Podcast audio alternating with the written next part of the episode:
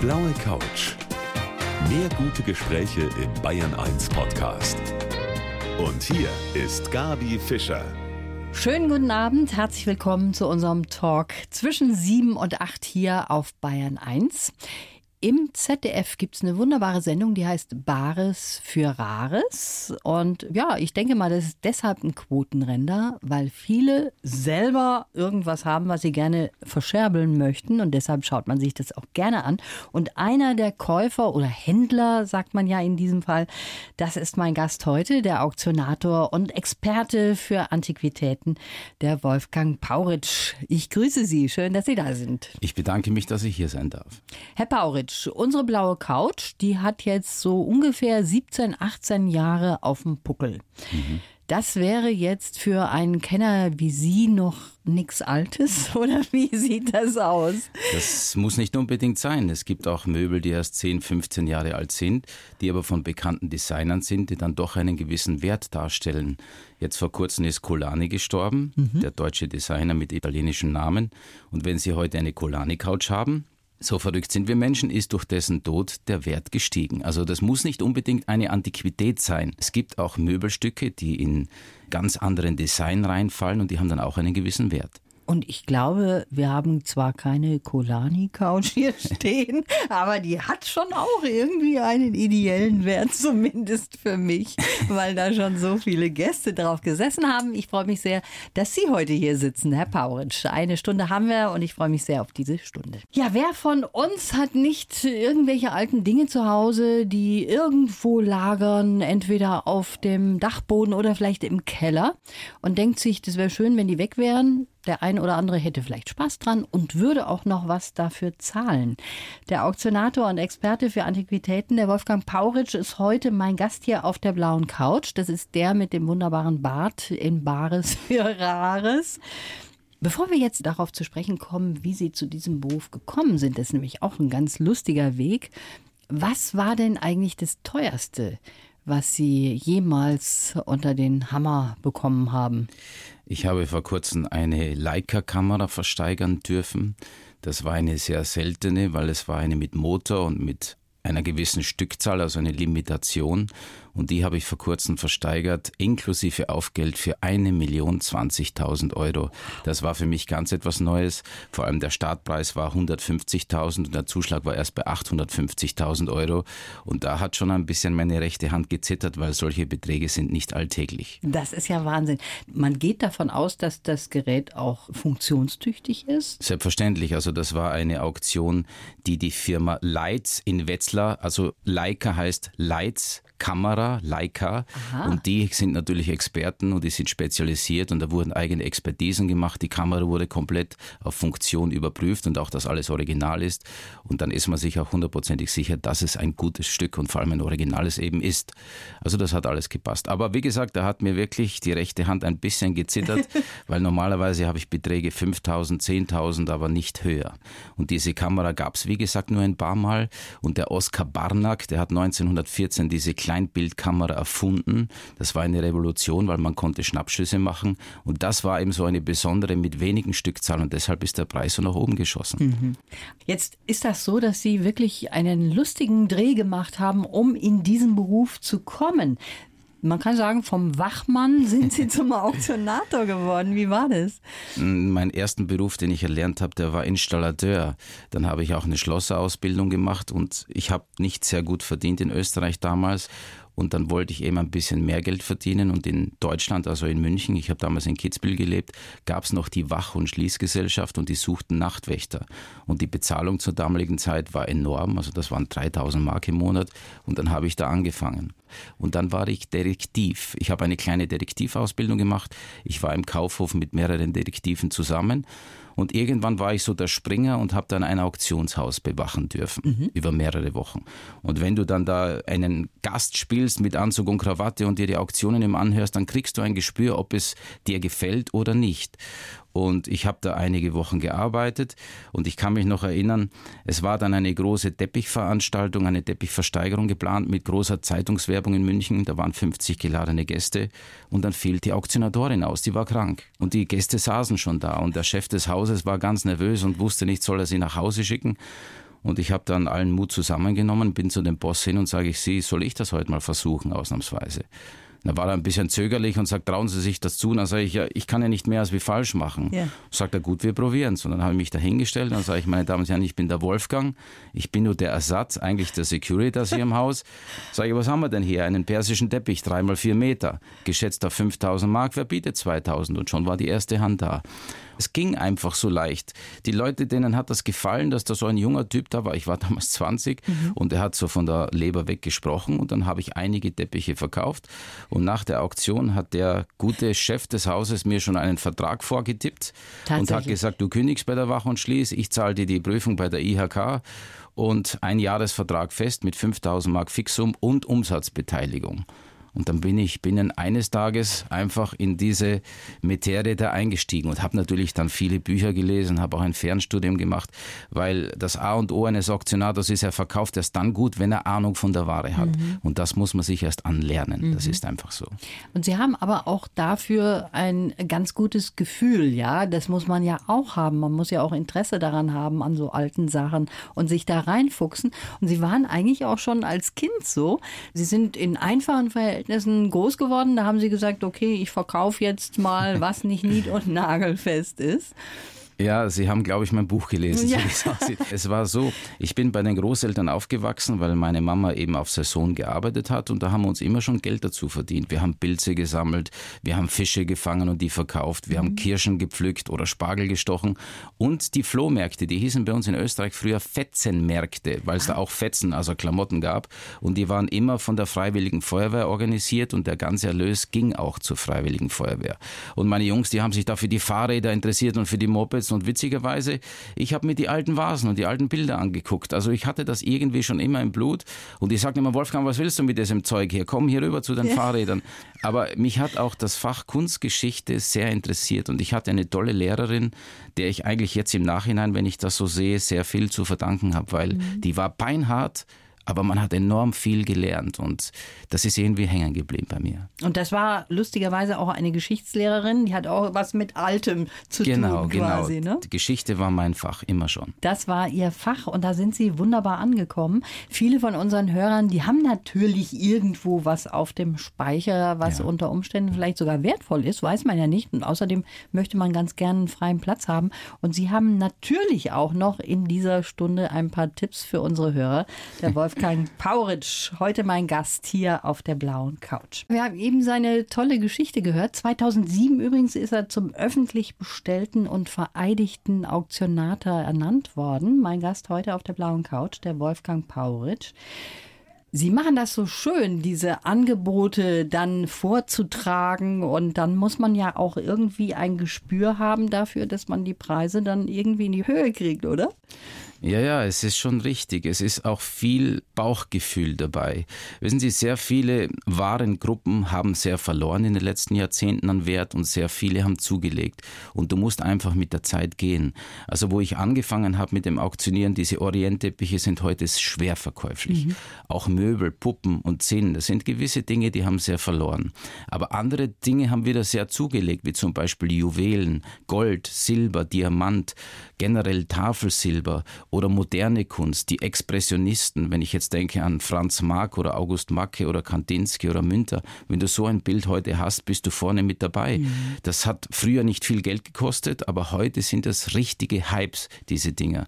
Und wir haben auch unser Sortiment, also meine Geschäftspartnerin und ich, wir machen das seit 25 Jahren in Oberstaufen. Wir haben unser Sortiment auch dementsprechend geändert im Laufe der Jahre.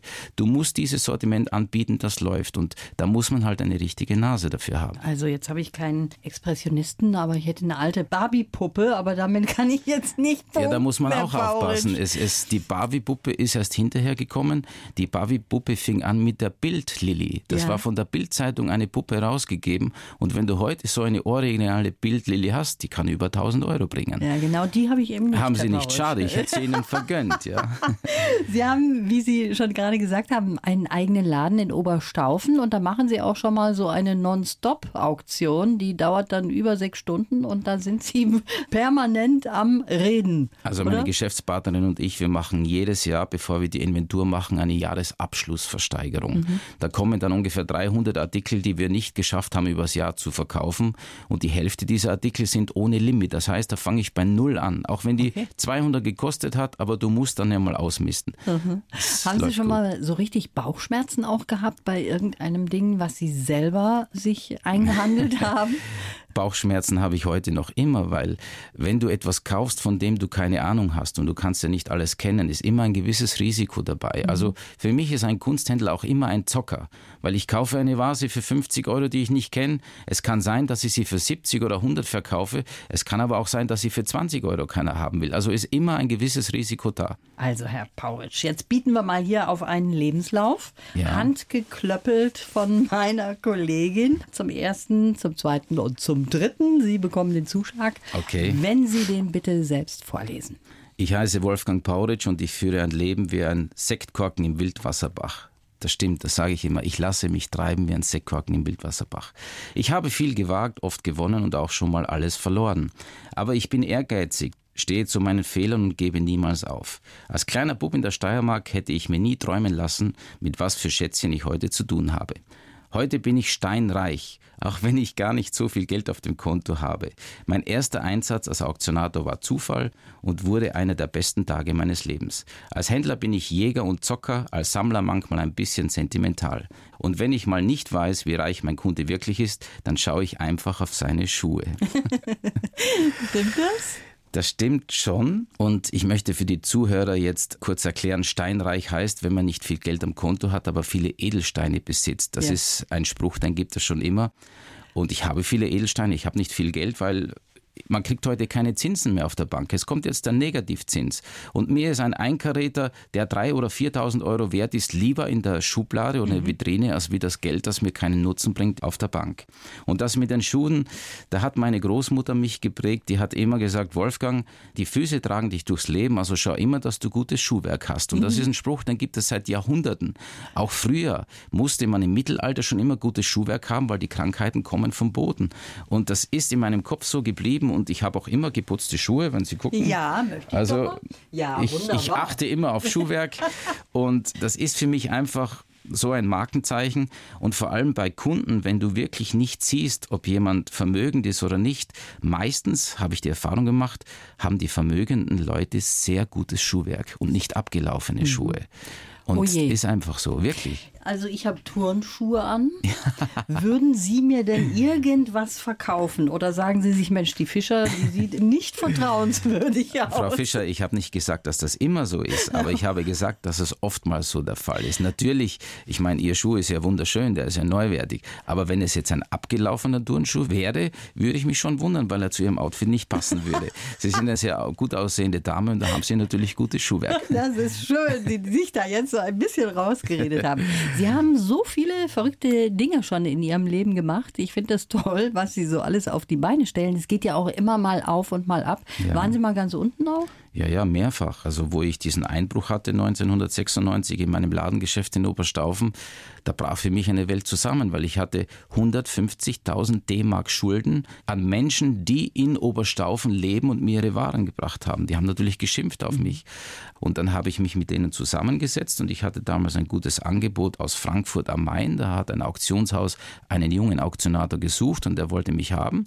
Und ich habe es tatsächlich geschafft, in einem Jahr alle Schulden zurückzubezahlen. Natürlich in Raten. Ich habe es irgendwie durchgezogen und geschafft und da bin ich schon ein bisschen stolz drauf, weil viele andere hätten gesagt, damals waren 150.000 Mark so Wahnsinn. viel wie heute vielleicht 200.000 Euro. Da schmeißt du das Handtuch und verlässt das Land. Ich habe es nicht gemacht und ich bin froh drüber. Und ab sofort immer versichert bei solchen Fällen, was Ja, Sie die- damals nicht waren. Ich wollte mich versichern, aber die Versicherung hatte dermaßen hohe Auflagen. Die wollte Panzerglas, eine Alarmanlage, eine Kurzschaltung mit der Polizei und dafür hatte ich das Geld noch nicht. Da war ich zu jung. Ich wollte mich versichern, aber die Versicherung hat gesagt, no way. Das war der Punkt. das war der Punkt. Und das sieht jetzt ganz anders Jetzt aus. sieht es anders aus. Jetzt sind wir gut gut. versichert. Ja, nein, also da gibt es nichts aus. Aus Schaden wird man ja klug und sowas passiert uns heute nicht mehr. Mhm, interessante Geschichten. Von Wolfgang Pauritsch, heute hier mein Gast auf der blauen Couch. Herr Pauritsch, ich finde diese eine Geschichte von Ihnen so super lustig, obwohl Sie so vieles zu erzählen haben, und zwar mit Ihrer Führerscheinprüfung. Dass Sie zu Ihrer eigenen Führerscheinprüfung mit dem Auto gefahren sind, was Sie sich schon vorher gekauft haben, ohne Führerschein. Und da sind Sie sogar vorgefahren, haben es aber ums Eck gestellt, oder? Oh Mann, hoffentlich hören das die österreichischen Behörden nicht. Nein, ich habe das auch ins Buch geschrieben. Wissen Sie, ich bin wo ich in der Lehre war mit 15, da habe ich dann schon alleine gewohnt und habe mein eigenes Geld verdient, in meiner eigenen Wohnung gelebt quasi. Und ich habe Geld gespart und ich wollte natürlich unbedingt ein Auto haben. Das Moped war nicht mehr so interessant mit 16 und ich habe mir, bevor ich 18 war, schon ein Auto gekauft, einen Renault und habe es angemeldet. Und bei der Führerscheinprüfung, wir haben ja alle gut gelernt, dann habe ich zu meinen Kumpels gesagt, wir nehmen jetzt einen Weg, wir fahren ganz in der Früh los. Ich habe aber das Auto nicht vor der Nase geparkt. Also so, so dreist war ich auch wieder nicht. Wir haben die Prüfung bestanden und sind dann mit dem Auto wieder nach Hause gefahren. Das darf man natürlich nicht. Vor allem in Österreich, wenn du die Führerscheinprüfung bestehst, kriegst du ungefähr zehn Tage oder zehn Werktage später Post, du hast bestanden oder nicht. Mhm. Aber von dem Moment an bin ich schon mit dem Auto gefahren. Ich war mir ja sicher, du hast es bestanden. Und also heute würde ich mich so etwas gar nicht mehr trauen. Aber wenn man 18 Jahre alt ist, da ist man jung und da denkt man über die Konsequenzen einfach nicht nach. Und das hat natürlich jetzt auch gar keiner gehört. Nein, wenn man natürlich da noch Mal nachfragt. Außerdem ist das schon über oder fast 30 Jahre her. Jetzt. Ja, eben, ist schon verjährt. ist schon also, verjährt. Also, ja, ich habe eben schon gesagt, gleich wollen wir mal darüber sprechen, welche Tipps man unseren Hörern geben ja. kann, was so vielleicht an schönen Dingen auf dem Speicher schlummert und was man loswerden kann. Was kann man noch verwerten von alten Dingen, die man vielleicht vererbt bekommen hat oder die man selber gesammelt hat im Laufe der Jahre? Im Haus oder der Wohnung. Das kann uns niemand besser sagen als der Auktionator und Kunstkeller Wolfgang Pauritsch, der heute hier mein Gast ist und der auch, ja, Sie kennen ihn als Händler in Bares für Rares. Da sitzt er auch dabei. Herr Pauritsch, was bringt was, was bringt nichts? Mal so ganz generell. Fangen wir mal ganz klein an mit der Briefmarke. Also Briefmarken ist ein ganz ein schweres Thema. Früher haben Menschen viel Geld ausgegeben für Briefmarken, die haben die Sondermarken gesammelt und auch aus anderen Ländern, also international. Ich kenne heute nicht mehr viele Briefmarkenhändler, die heute noch große Geschäfte machen. Es will keiner mehr haben. Es ist vorbei. Anders sieht es aus mit Münzen. Münzen haben einen enormen Wert, weil meistens sind Münzen und Medaillen aus edlem Metall. Ich habe meinen ersten Krügerrand gekauft 1991, als ich nach Deutschland kam. Der hat damals gekostet 320 D-Mark und heute kostet er 1300 Euro, die gleiche mhm. Münze. Das muss man sich mal vorstellen. Okay. Ähnlich ist es mit dem Silber. Früher hat ein Kilogramm Silber 150 D-Mark gekostet, heute kostet ein Kilogramm Silber 550 Euro. Dann schaue ich, wie viel ist das Material. Das ist der große Vorteil an Materialien, mhm. wie bei Schmuck auch. Wenn du ein Armband hast mit 750er Gold, dann ist der Wert des Goldes schon dermaßen hoch und das ist das Vierfache, was man damals vielleicht vor 30, 40 Jahren bezahlt hat. Wie sieht das jetzt aus mit Dingen, die man jetzt nicht so messen kann vom Material her? Ja. Das haben Sie jetzt gerade eben so wunderbar erzählt. Also wenn ich jetzt ein altes Comicheft zum Beispiel habe, ja. das hat ja auch jetzt keinen Materialwert. Hat es nicht. Das ist auch nicht mein Spezialgebiet. Aber wenn ich jetzt die Mickey Mouse habe, die natürlich in Amerika auf den Markt gebracht worden ist und du hast da die Nummer eins, also das erste Heft, ist das enorm viel wert. Und da komme ich wieder zu diesem Punkt. Das, was es auf dieser Erde nicht oft gibt, ist für uns Menschen wertvoll und dafür geben wir Geld aus. Also nicht gleich zum Altpapier, sondern auf keinen Fall. Nein, nein, nein, durchschauen, was durchschauen. man da hat. Es ist halt nur Papier und Papier ist sehr anfällig. Meistens haben die dann Stockflecken oder mhm. so und da wird der Zustand dann ganz schnell einmal schlechter und dementsprechend verliert es dann auch an Wert. Und solche Gläser aus Bleikristall zum Beispiel, ja. die viel Platz wegnehmen und nicht mehr so richtig hip sind, sage ich mal. Was macht man mit denen? Diese Dinge sind heute noch zu verkaufen, wenn das Glas nicht korrodiert ist. Die Preise, die du damals bezahlt hast, kriegst du nicht mehr. Aber es gibt schon noch Leute, die wollen Bleikristall noch haben. Am Flohmarkt sehe ich diese Dinge sehr oft. Also ich glaube nicht, dass das ganz vorbei ist. Mhm. Also doch mal ein bisschen stöbern, was man so Fall. hat und mal ausprobieren und vielleicht auf den Flohmarkt gehen und da dann das Ganze mal anpreisen. Ansonsten bei Heften, also Mickey Maus Hefte oder alte Playboy Hefte werden ja auch gerne ja, gesammelt absolut. und ja, getauscht. Vor allem jetzt der Hugh Hefner ist ja verstorben, hochaltrig und deswegen, wenn man eines der ersten Playboy Hefte hat, dann gibt es auch richtig richtig Geld dafür. Aber wenn jemand auf den Flohmarkt geht, dann sage ich immer, Leute, wenn ihr auf den Flohmarkt geht, dann ganz in der Früh. Es hat keinen Wert, Nachmittag um zwei oder drei darüber zu rennen. Da sind die besten Dinge weg. Und was ich noch jedem raten würde, ist, kaufen Sie sich eine Lupe. Eine mit einer fünffachen Vergrößerung und eine mit einer zehnfachen Vergrößerung. Weil bei einem Bild, bei einem Gemälde, ich kann mit der Lupe drauf gucken und sehe einen Pinselstrich oder ich sehe einen Rasterpunkt. Wenn ich einen Rasterpunkt sehe, ist es nur ein Kunstdruck, obwohl das Bild auch alt ist. Und da ist Ihnen selber auch mal was passiert, ne? Mit einem Gemälde, was kein Gemälde, sondern Druck war. Mir ist schon sehr, sehr viel passiert. Aber das ist Lehrgeld. Und ich liebe es, Lehrgeld zu bezahlen, weil den Fehler machst du dann nur einmal. Es war mal in der Sendung so, dass eine Verkäuferin dem Albert Meyer, unserem Experten, ein Bild gezeigt hat und der guckt das an und sagt, das ist ein schönes Bild, das ist der Königssee, aber es ist ein Druck. Dieser Druck ist 30 Euro wert. Dann sagt die Kundin zum Horst Lichter, mir ist das egal, ich möchte es nicht mehr haben, ich verkaufe es zu jedem Preis. Jetzt kommt diese Dame mit dem Bild zu uns rein, in die Mitte, wo ich sitze. Ich sage, ja, das ist der Watzmann, der Berg, der Königssee, der Malerwinkel, das ist ein Bild, das gibt es sehr häufig, aber mir gefällt es. Der Ludwig sagt, ich gebe schon einmal einen Hunderter. So, dann hat er schon mal 100 gegeben. Der Fabian sitzt neben mir und sagt, ich gebe sogar 200 und ich sage, ich gebe 200. 150. Doch die Dame hat keinen Mucks gesagt. Okay. Und dann sage ich zu der Dame, wollen Sie an mich schon verkaufen? Die nickt, rennt schnelle Schritte zu mir zum Pult, nimmt die 250 Euro, sagt nicht mal Dankeschön, verlässt den Saal dann denke ich mir, irgendwas stimmt hier nicht. Dann nehme ich meine Lupe in die Hand, gucke auf das Bild und sage dann in die Kamera, super Wolfgang, da hast du jetzt einen Druck gekauft, der ist keine 10 Euro wert. Das passiert. Aber schauen Sie, Heute nehme ich nie mehr ein Bild in Zahlung oder kaufe es, ohne dass ich die Lupe in die Hand mhm. genommen habe. Und ich habe dieses Bild jetzt nicht weggeworfen, ich habe es umgedreht, habe hinten mit einem schwarzen Lackstift draufgeschrieben, mein bester Fehlkauf bei Bares Ferraris.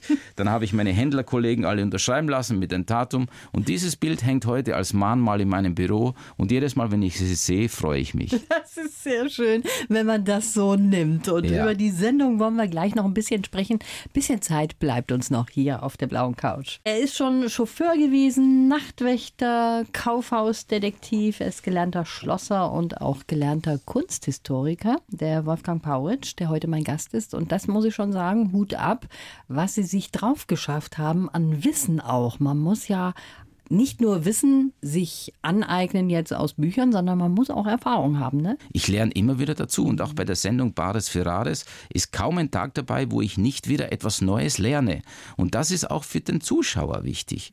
Bleiben wir mal bei Bares Ferraris. Wie sind Sie überhaupt entdeckt worden für die Sendung? Das ist ein ganz großer Zufall gewesen. Also einer von ZDF hatte diese Idee, eine Trödelshow zu machen und er hat sich das vorgestellt mit fünf Händlern. So etwas Ähnliches gab es ja schon häufig, nur ohne Verkauf. Es gibt zum Beispiel Kunst und Krempel, eine ganz mhm. tolle Sendung mit tollen Experten, die gibt es seit über 35 Jahren. Und so beginnt unsere Sendung ja auch. Nur die Experten bei Kunst und Krempel sagen, die Vase ist 1000 Euro wert, auf Wiedersehen. Und bei uns sieht man dann, was zahlt ein Händler wirklich für ja. diese Vase. Ja. Zahlt er die 1000 oder weniger oder mehr? Und das ist der Kick und der Erfolg an unserer Sendung. Und ich muss ehrlich sagen, ich hätte nie gedacht oder keiner hätte gedacht, dass das so ein Hype wird. Das stimmt, weil eben jeder von uns so ein Kunst- oder Krempelteil hat bei sich ja. und das vielleicht verscherbeln will. Ist das tatsächlich so, dass Sie vorher die Teile nicht sehen? Definitiv. Also Denn sonst würde die Sendung nicht funktionieren. Die Experten, sehen die Waren schon vorher, weil diese Jahreszahlen, die die aus dem Kopf wissen, das können die nur, wenn sie vorher recherchieren. Und dann kommt diese Dame mit der Vase zu uns und sie haben mein Ehrenwort. Ich habe diese Dame und die Vase noch nie gesehen und wir müssen uns binnen Sekunden ein Urteil über diese ja. Vase machen und daher machen wir auch Fehler. Aber das ist gut so, weil dann sieht der Zuschauer, dass die Sendung echt ist. Sie ist echt, sie ist einfach ZDF. Sie ist ZDF, das kann man wohl sagen. Was war denn das teuerste, was da auch schon über den Tisch gegangen ist? Also die Susanne Steiger, die hat in einer Sendung mal ein Reliquienkreuz gekauft für 42.000 Euro, das war die höchste Summe. Und ich habe einmal einen Isabella Borgward, ein Auto Cabriolet gekauft für 35.000 Euro. Aber das habe ich nur gekauft, weil ich schon einen Käufer im Hinterkopf hatte. Ich hatte nicht so viel Geld dabei und das ist ja auch eine Riesensumme. Das war auch sehr emotional, weil der Verkäufer hatte dieses Auto über Jahrzehnte selber restauriert. Das war ein Lebensabschnitt mhm. von ihm und da kullerten dann schon die Tränen, als er mir die Hand gab und dazu also eingeschlagen hat bei 35.000. Das war ein sehr emotionaler Moment und das ist auch gut für so eine Sendung, weil es echte Emotionen sind und das will der Zuschauer natürlich auch sehen. Muss man so ein bisschen Psychologe auch sein als Händler? ich glaube schon, dass das eine Rolle spielt und Wissen Sie, wir merken das ja auch als Händler, wenn jemand reinkommt und es ist eine nette alte Dame und die ist geradlinig und charmant, dann geben wir Händler auch gerne mal ein bisschen mehr, als wie wenn einer reinkommt und arrogant auftritt und sagt, äh, erkennt ihr das nicht oder wisst ihr nicht, was das ist, dann sind wir dann schon ein bisschen vorsichtig. Wenn der meint, er ist der Bessere, dann soll er seine Vase wieder mit nach Hause nehmen. Also ich bin da schon ein Mensch, ich kaufe auch gerne aus Sympathie und die Geschichten faszinieren einem natürlich. Wo ist das Ding her? Mhm. Ist das schon aus mehreren Generationen oder hat es einer zufällig auf dem Sperrmüll gefunden? Das wundert mich. Da ist die Summe, die über den Tisch geht, wirklich zweitrangig. Aber was war denn so ein Teil, was Sie ganz ungern weitergegeben haben? Ich bin ein Sammler von Luxusuhren, Taschenuhren und von Silberaccessoires. Und bei Silber-Accessoires, die will ich am liebsten gar nicht verkaufen. Da habe ich selber eine kleine Leidenschaft, so Mini-Audieren, also so kleine Tabakdosen oder Dabadieren oder auch Zigarettendosen, wo zum Beispiel die Initialen in Gold drauf sind, so Buchstabenverbunde, das nennt man Ligaturtypografie. Also wenn du so etwas, eine Dose hast, die Geschichte hat und die auch mit 84 Zolotniki oder 88 gestempelt ist, dann weißt du, die ist über 100 Jahre alt. Mhm. Und zur Russen-Zarenzeit, da gab es sehr gute Silber- und Goldschmiede, wie Fabergé ist der bekannteste mhm. oder Klepnikow. Da gibt es so viele Künstler der damaligen Zeit und diese Stücke kaufe ich und sammle ich und am liebsten will ich die dann gar nicht mehr hergeben.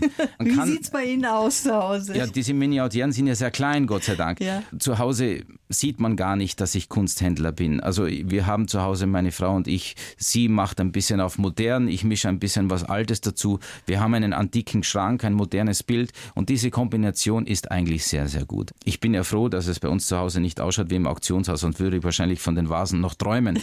Aber ich bin schon ein Sammler, muss ich sagen, und das ist eben mein Gebiet. Und da passiert es auch schon einmal, dass ich ein Ding dann nicht verkaufe und mhm. dasselbe behalte. Also ich hätte da noch so ein Fabergé-Ei bei mir zu Hause. Das bringe ich da mal mit. Nein, Quatsch, habe ich natürlich nicht. Fabergé, wissen Sie, es gibt nur ungefähr 55 Fabergé-Eier auf dieser Erde. Davon ist die Hälfte im Privatbesitz und die Hälfte ist noch verschollen.